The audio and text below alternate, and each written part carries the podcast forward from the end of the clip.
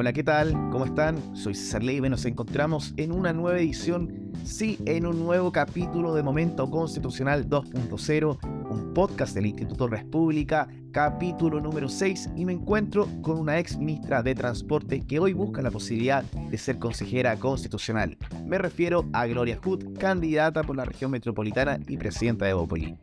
Además, sé que en estos momentos en que estamos grabando te encuentras en terreno allá en Colina. ¿Cómo estás, Gloria?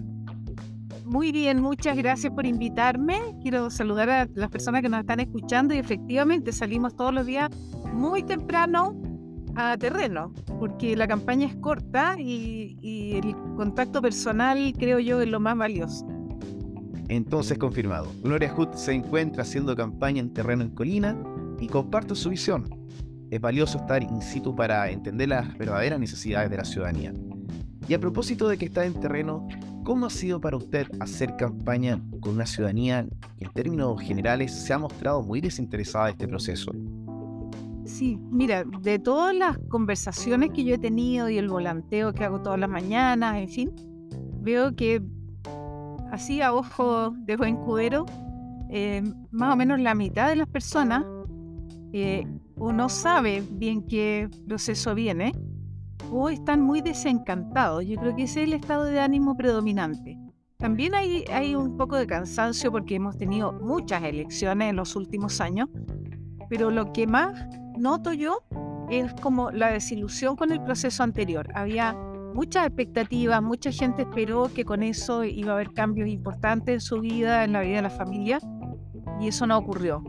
Eh, y el proceso además no se tomó seriamente, entonces muchas personas sienten que mm, como una ilusión rota, así lo llamarían.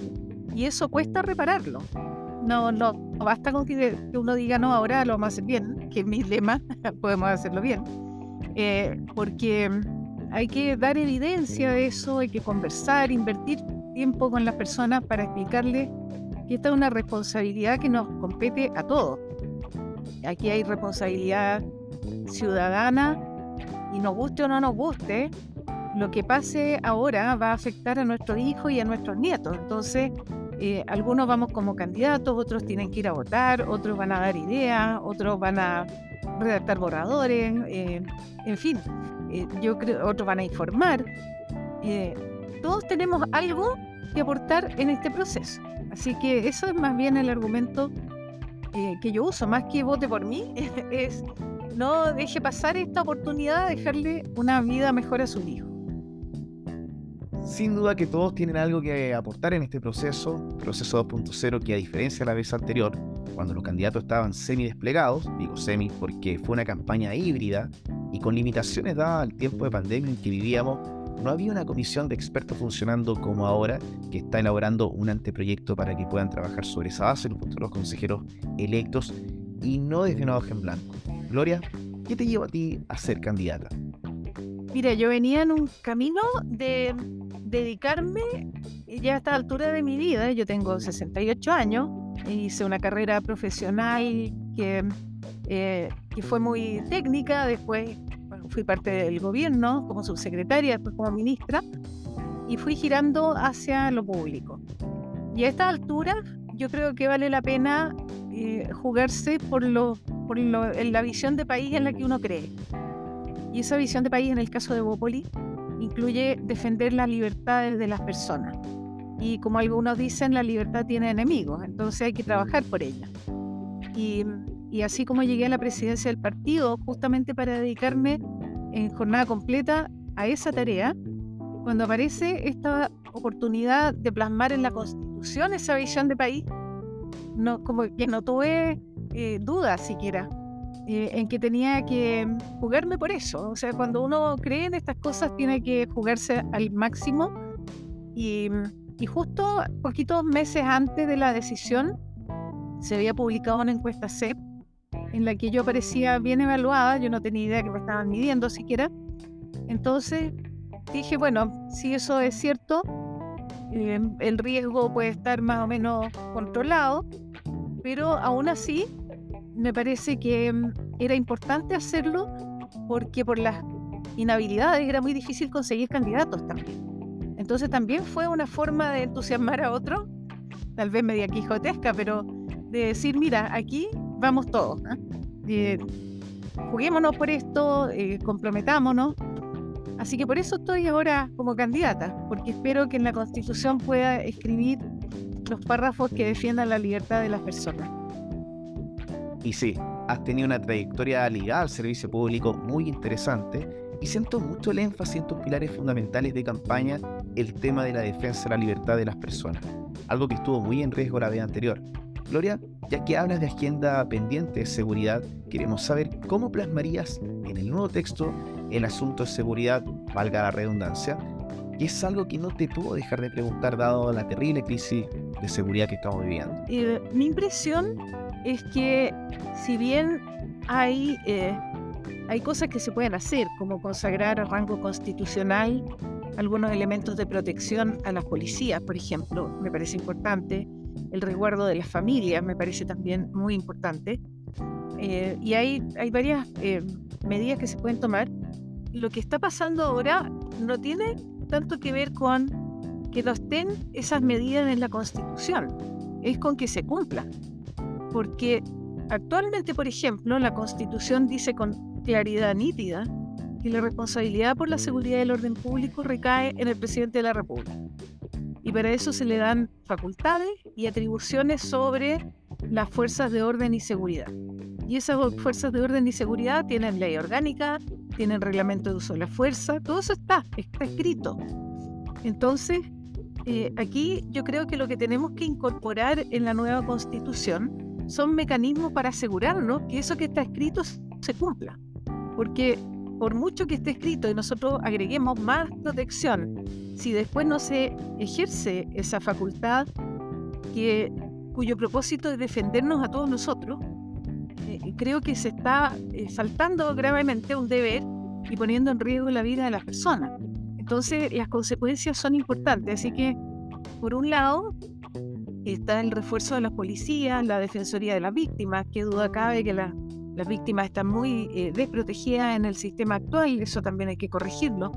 Eh, pero sobre todo me preocupa a mí cómo hacemos que las obligaciones que están establecidas se cumplan, que haya una especie de rendición de cuentas más estricta, que vaya más allá de la cuenta pública, que uno prepara cada año, a mí me tocó como ministra, eh, pero esa, esa cuenta uno tiene una pauta, pero uno puede darle el, tono y el giro que uno elija. En cambio, creo que los ciudadanos merecemos una, una rendición de, la ejecución del trabajo más rigurosa. Eh, yo hago el paralelo con cualquier trabajador.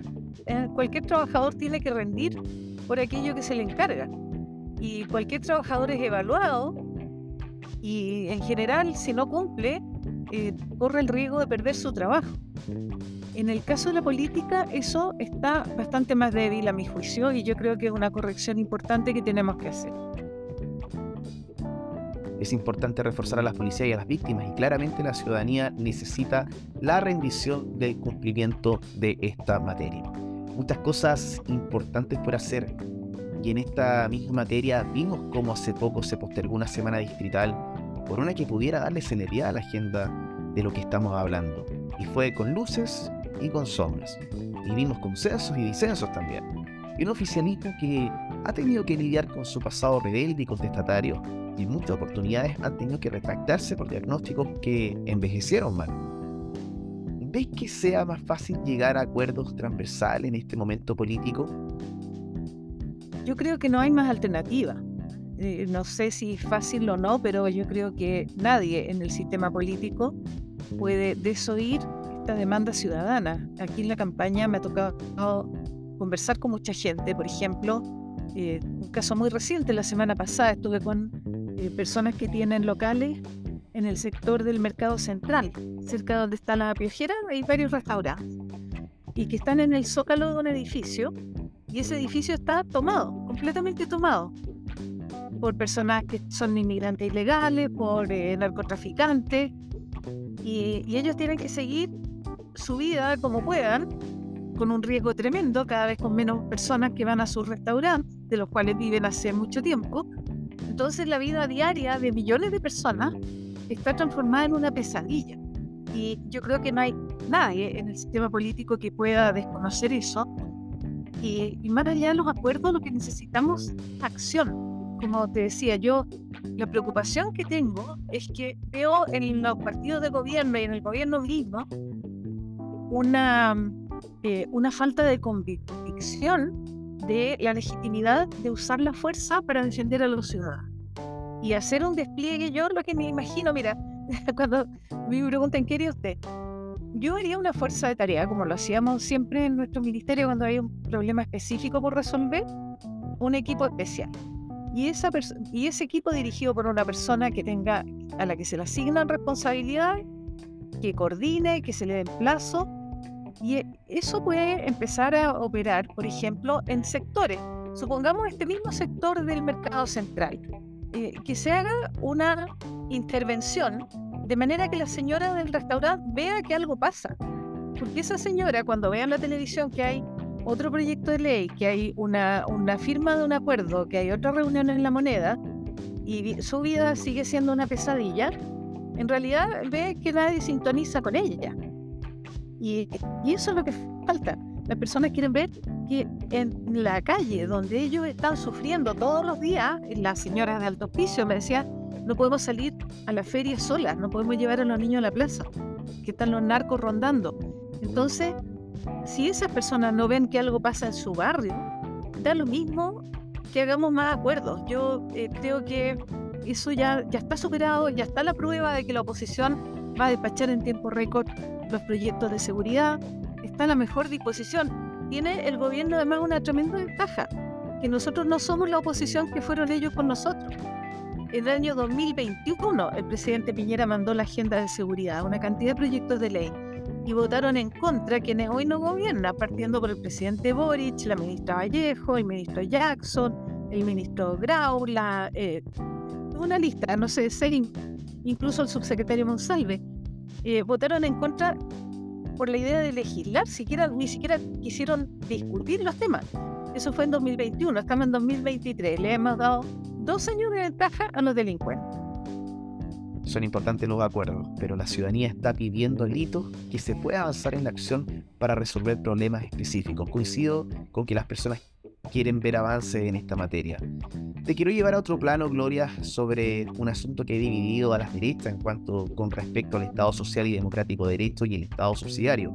¿Crees que el Estado Social y Democrático de Derecho es contrario al Estado Subsidiario? No, en absoluto. Eh, yo creo que aquí hay un matiz y en eh, Evópoli, en nuestra declaración de principio, uno de ellos es promover el, el Estado subsidiario activo, que es muy convergente con el Estado social y democrático de derecho, en el sentido de que se trata de un Estado que entra cada vez, entra a actuar cada vez que es necesario defender el interés de las personas. Eso a diferencia de, uno podría decir, del Estado subsidiario puro, en que conceptualmente es eh, que el Estado no interviene en las actividades donde hay privados que estén interesados por desarrollar. Pero en el Estado subsidiario activo es bien distinto, porque el Estado toma roles y toma control de incluso de activos. Eh, a mí me tocó hacer los cambios de los contratos, por ejemplo, de la licitación de Transantiago, en que lo más visible son los nuevos buses, pero lo más importante, a mi juicio, era el cambio contractual en que los activos estratégicos, es decir, los buses y los terminales, los pasamos a control del Estado. Los buses a través de un leasing, que es un proveedor de flota, eh, y los terminales con arriendo, expropiación o compra, de manera que si un operador no cumple, se retienen esos activos estratégicos y se licita y se le entregan a un nuevo operador.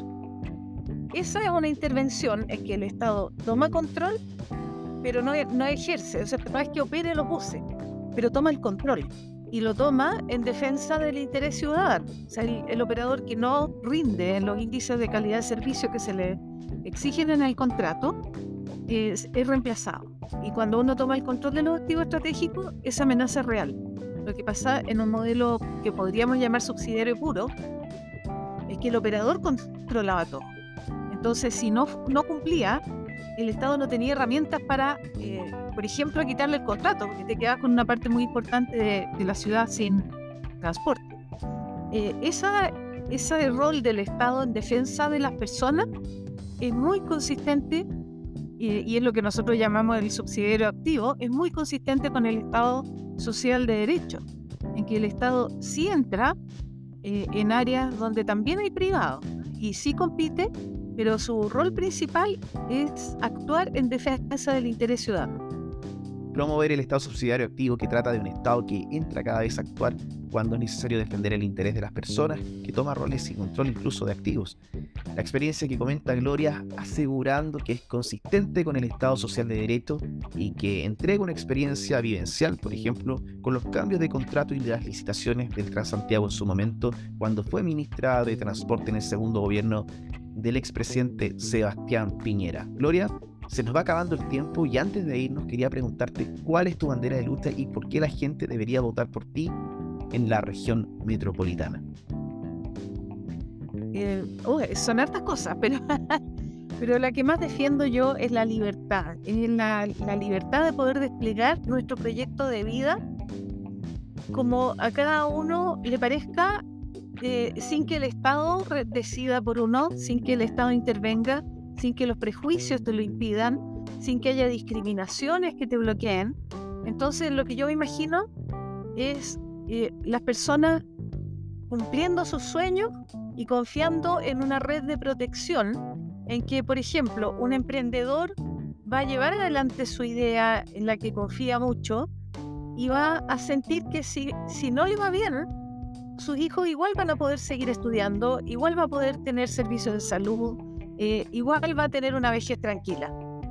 Esa combinación entre el despliegue del proyecto de vida y la protección que a uno le da confianza para hacer es lo que yo voy a tratar de buscar en la Constitución la libertad de poder desplegar el proyecto de vida como a cada uno le parezca, sin que el Estado intervenga, sin discriminaciones que puedan hacer el bloqueo al sueño de las personas. Florejud, de verdad que muchísimas gracias por habernos acompañado en este sexto capítulo del Momento Constitucional 2.0, un podcast del Instituto República y nos vemos en un nuevo capítulo la próxima semana. Muchas gracias.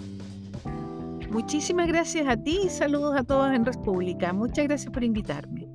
Chao, chao. Chao. Música